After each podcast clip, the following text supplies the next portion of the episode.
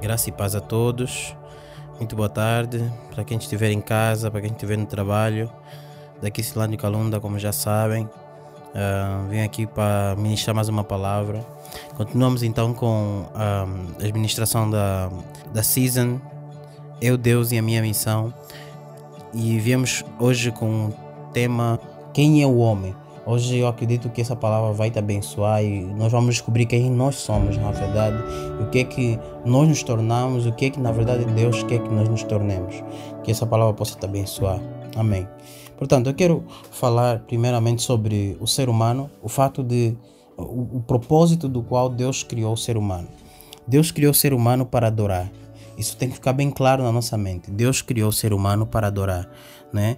É, tudo começa com o próprio Adão ele começa no jardim do Éden e a primeira coisa que Deus lhe coloca a fazer é a cultivar a terra. Era é, arar a terra, como muitos textos dizem. Né? Gênesis 1,15 vai falar sobre isso. E na verdade, esta expressão, cultivar ou arar ou trabalhar, é a mesma palavra é, para avodar, que é a palavra que significa trabalho ou adoração. Né? Na verdade, ela fala de serviço, fala de servir, que é a mesma palavra que significa trabalho ou adoração. Avodá. Essa palavra é muito usada no Antigo Testamento para esses dois contextos. Portanto, nós entendemos que o serviço dele é uma adoração diante de Deus. É uma, é uma, é uma, é uma forma de expressão que, de, de adoração diante de Deus. Portanto, tem um texto na, na Bíblia que fala sobre isso. Quando servir os vossos senhores, os servos que serviam ao Senhor, faz como ao Senhor. Por quê?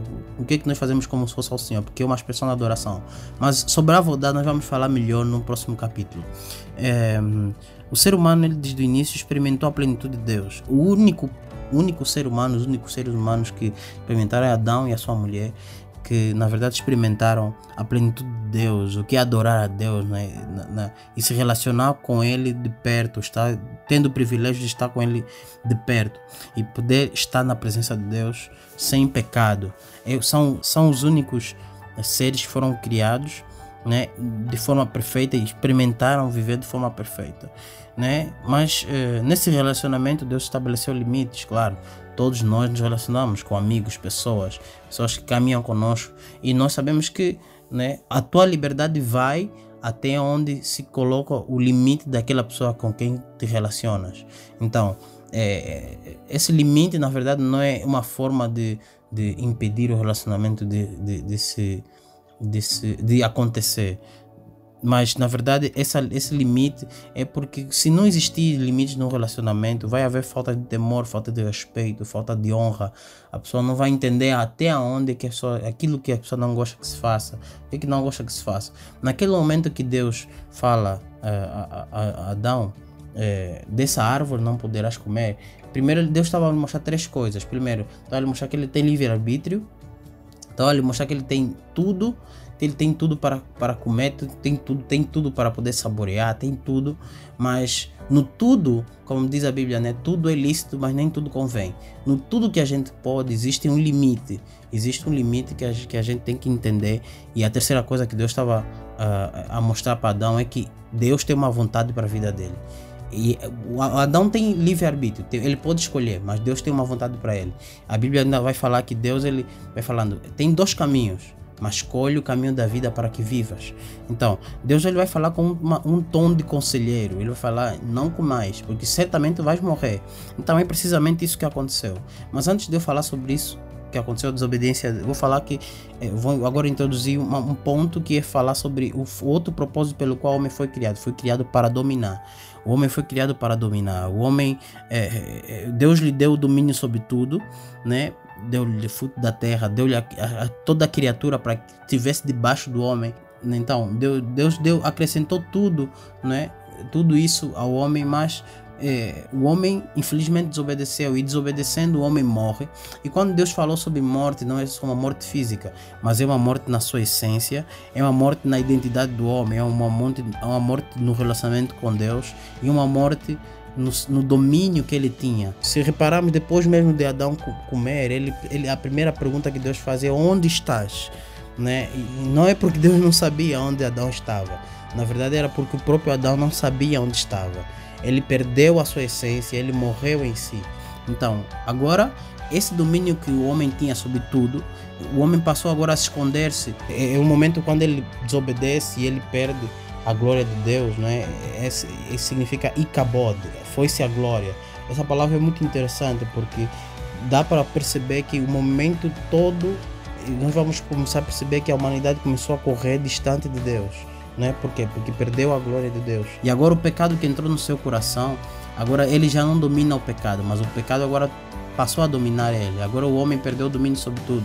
Portanto, agora o homem passou a, ser, a, ser, a viver perdido no seu, do seu propósito e terceirizando o relacionamento com Deus através de homens, através de regras, através de rituais, através de ideias, através de filosofias humanas, e se tornando então mais tarde a religião. Na verdade, a religião só veio mais nos afastar de Deus, porque na verdade nunca foi esse o plano de Deus para o homem, que ele terceirizasse o relacionamento. E nós vemos o quanto isso acontece e a iniquidade foi se multiplicando. Nós vamos ver o próprio Caim fugindo, né, depois de cometer um, um, homicídio, ele vai fugindo. E cada vez mais, até os dias de hoje, nós vemos pessoas fugindo de Deus, fugindo da glória de Deus, se fazendo inimigos de Deus e amigos do mundo, amigos daquilo que é sistema, aquilo que é, que é o pecado, aquilo que é o sistema babilônico, né, que se abraça a iniquidade. Portanto, é, o homem cria vários subterfúgios, né? cria vários deuses, já que ele sabe que não pode ter relacionamento com Deus, não pode ter intimidade com Deus, então ele cria vários subterfúgios, cria deuses, cria deuses materiais, deuses, ser, deuses e seres vivos, criam deuses segundo a sua imagem. Porque o homem ele tem uma necessidade de adorar a, a um Deus. Na verdade, ele tem uma necessidade de adorar a uma imagem, a imagem de alguém. E Deus ele colocou essa imagem no homem. Portanto, eu quero falar sobre essa imagem agora. O homem tem uma gravura de imagem na sua essência, que é o próprio Deus, que o próprio Deus colocou nele, né? Que os, quando Deus sopra o espírito de vida sobre o homem, ele coloca a imagem dele no próprio homem. Portanto, a Bíblia diz que nós fomos feitos nele, em Efésios 1:4, nós fomos feitos nele antes da fundação do mundo, né? Deus nos fez imagem e semelhança e essa imagem e semelhança ele fez, ele criou antes mesmo de o formar do pó da terra. Então, é, o homem foi criado à imagem e semelhança do, único Deus com o objetivo de amar a Deus acima de tudo e principalmente adorar a Deus, somente a ele, adorar a ele, né? E, e, eu quero falar sobre um ponto aqui meio que vai precisar de uma leitura bíblica, depois podem ir lá e ver o, o estudo que está no, no, curso. E, mas a Bíblia fala que nós somos parecidos com Deus e, e nós somos como a extensibilidade de, de Deus na terra. Ou seja, tem até um termo que, segundo Coríntios 3, diz que nós somos cartas vivas né, cartas vivas de Deus, ou seja, nós somos como uma sensibilidade da própria mensagem de Deus, a palavra de Deus. E a palavra de Deus é Jesus e Jesus é Deus.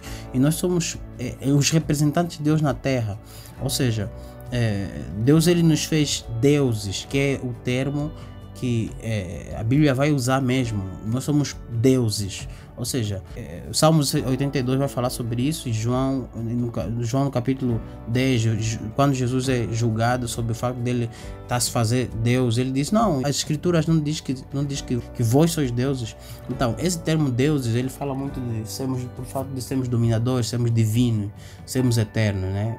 O fato de sermos divinos porque é, somos parte do céu, somos, é, na verdade, criados gerados em Deus, somos do céu e na verdade formados da terra, a partir da terra, a partir do pó, barro, né? E está provado cientificamente que nós somos grande parte terra, né? E grande parte água. No entanto, mas isso falarei melhor no próximo capítulo sobre, sobre, esse, sobre esse facto de nós somos, sermos divinos. E sendo nosso espírito, Deus colocou a eternidade dentro da nossa essência, dentro do nosso coração. Diz Eclesiastes 3, 11 que Deus colocou a eternidade dentro do coração do homem. Então nós somos seres eternos, seres divinos. Nós somos esses deuses, né? Mas a nossa crise de identidade começa por sermos entendemos que somos esses pequenos deuses. Que deuses são esses? São esses esses esses seres, né, que somos nós, que têm potencial, um potencial que a gente que hoje conhece, a gente hoje constrói coisas enormes, a gente é, somos criativos, temos poder, a gente tem inteligência, a gente vê assim como a ciência está se multiplicar e como as coisas estão crescendo, porque nós somos seres é, que têm uma potência que nenhum, nenhum outro ser tem. E Deus nos criou exatamente para esse propósito. Mas nós não entendemos, a nossa crise de identidade começa aí, nós não entendemos por que, que Deus nos criou assim. E nós temos uma, a nossa própria imagem nós percebemos que nós temos a nossa própria imagem. E essa nossa própria imagem é um grande problema. Sendo semelhantes a Deus, nós confundimos e nós fizemos analogia do, do, fato de nós sermos semelhantes a Deus e nós confundimos muito o fato de sermos semelhantes e não, na verdade, não, nós somos semelhantes e não somos iguais a Deus, né? Semelhante é diferente de igual. Por isso é que a Bíblia fala imagem e semelhança e é bem clara. Nós somos semelhantes na essência, não somos igual a Deus. Por isso é importante nós sabermos e realçarmos que até o próprio Jesus não se fez igual a Deus, mesmo sendo Deus, não se fez igual a Deus. Por quê? Porque quando o homem pensa ser igual a Deus, começa a, acaba de enxergar, acaba uh, por enxergar a si mesmo e deixa de enxergar o próprio Deus e troca a adoração que tinha que ser para o Criador para adorar a si mesmo, a própria criação, a sua própria imagem. Então, toda imagem que adoramos, nos tornamos parecidos com ela. Grave isso no teu coração. Toda imagem que nós adoramos, nos tornamos parecida com ela. Se nós adoramos o dinheiro, se adoramos as coisas, se adoramos é, a nós mesmos, nós vamos ficar parecidos com estas coisas. Mas se adoramos a Deus, então teremos, ficaremos parecidos com Deus. Se nós adoramos as coisas, nós vamos nos tornar idólatras e vamos cair em iniquidade. Quanto mais o homem adora a criatura, mais a iniquidade se multiplica e, e, e mais ele vai se esfriar na sua própria essência.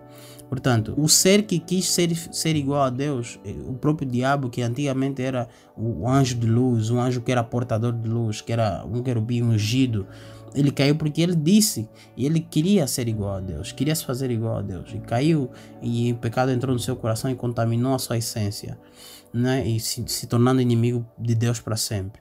No entanto, eh, Deus sempre nos alertou a não adorar imagens e fazer delas objetos de culto, porque ele abomina, porque ele sabe que se nós adorarmos uma imagem, nós vamos nos tornar parecido com ela. E se nós nos tornarmos parecido com essa imagem, então nós vamos é, é, cair em iniquidade, vamos querer nos fazer, é, vamos nos tornar inimigos de Deus, afastados de Deus, adorando coisas, adorando pessoas e não adorando ao Deus que nos criou para que nós adorássemos a Ele. E hoje em dia nós temos visto a, sociedade que a gente tem, que é uma sociedade doente, uma sociedade afastada de Deus, longe de Deus e fria, que não, não conhece a palavra de Deus e que está perdida nos seus delitos. Nem a Bíblia usa até o termo que Deus os abandonou nas suas próprias paixões infames.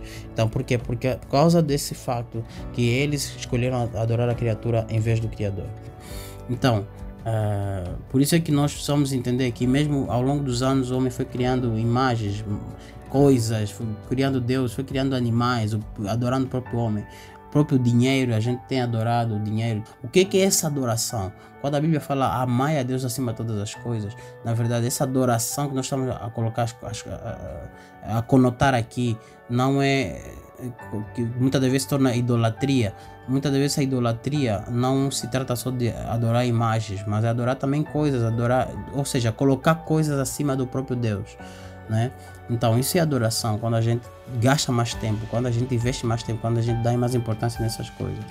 Então, mas Jesus veio para nos restaurar a da nossa identidade. Jesus veio nos trazer novamente a identidade correta. Mas eu quero falar agora uns textos que você precisa prestar atenção e que vai ser bem interessante para tu gravares isso na tua, no teu coração. Porque estamos não significa que somos. Porque estamos pecando não significa que somos pecadores. Se Jesus já nos escolheu nele e nos tornou santos e irrepreensíveis segundo a sua vontade. Porque vivemos estando enfermos ou traumatizados não significa que somos. Se Jesus já levou sobre si todas as nossas dores se porque estamos presos ou encarcerados, não significa que somos. Se Jesus já veio nos libertar de toda a prisão e cadeias da mente, do passado e do, e do engano, para nos fazer verdadeiramente livres. Porque estamos como pródigos longe de Deus, não significa que somos. Se Jesus nos fez filhos de Deus através do seu sangue, quando o recebemos no nosso coração. Portanto, para terminar, eu quero dizer: o homem não é isso que está vivendo na sua própria mente, na sua própria ideologia, não é isso que está vivendo no mundo é, vivendo longe de Deus. Na verdade, o homem tem um potencial ilimitado, escondido dentro dele mesmo. Deus colocou um reino de, dentro desse homem. E, na verdade, Deus sabe que nós podemos nos tornar a melhor versão sobre quem Deus espera que nos tornemos. Entanto, mas para isso, o homem precisa ser restaurado na sua própria identidade, em Jesus. Só Jesus pode nos restaurar na nossa própria identidade. Para que possamos descobrir esse potencial ilimitado, esse propósito pelo qual fomos criados e vivemos a plenitude que Deus preparou para que nós possamos viver o nosso propósito. Portanto, para saber mais sobre restauração da identidade, sobre essa identidade, então falaremos mais sobre isso no próximo capítulo. Esperamos que tu possas estar atento e receber a próxima administração para que possas ser edificado e abençoado. Deus te abençoe.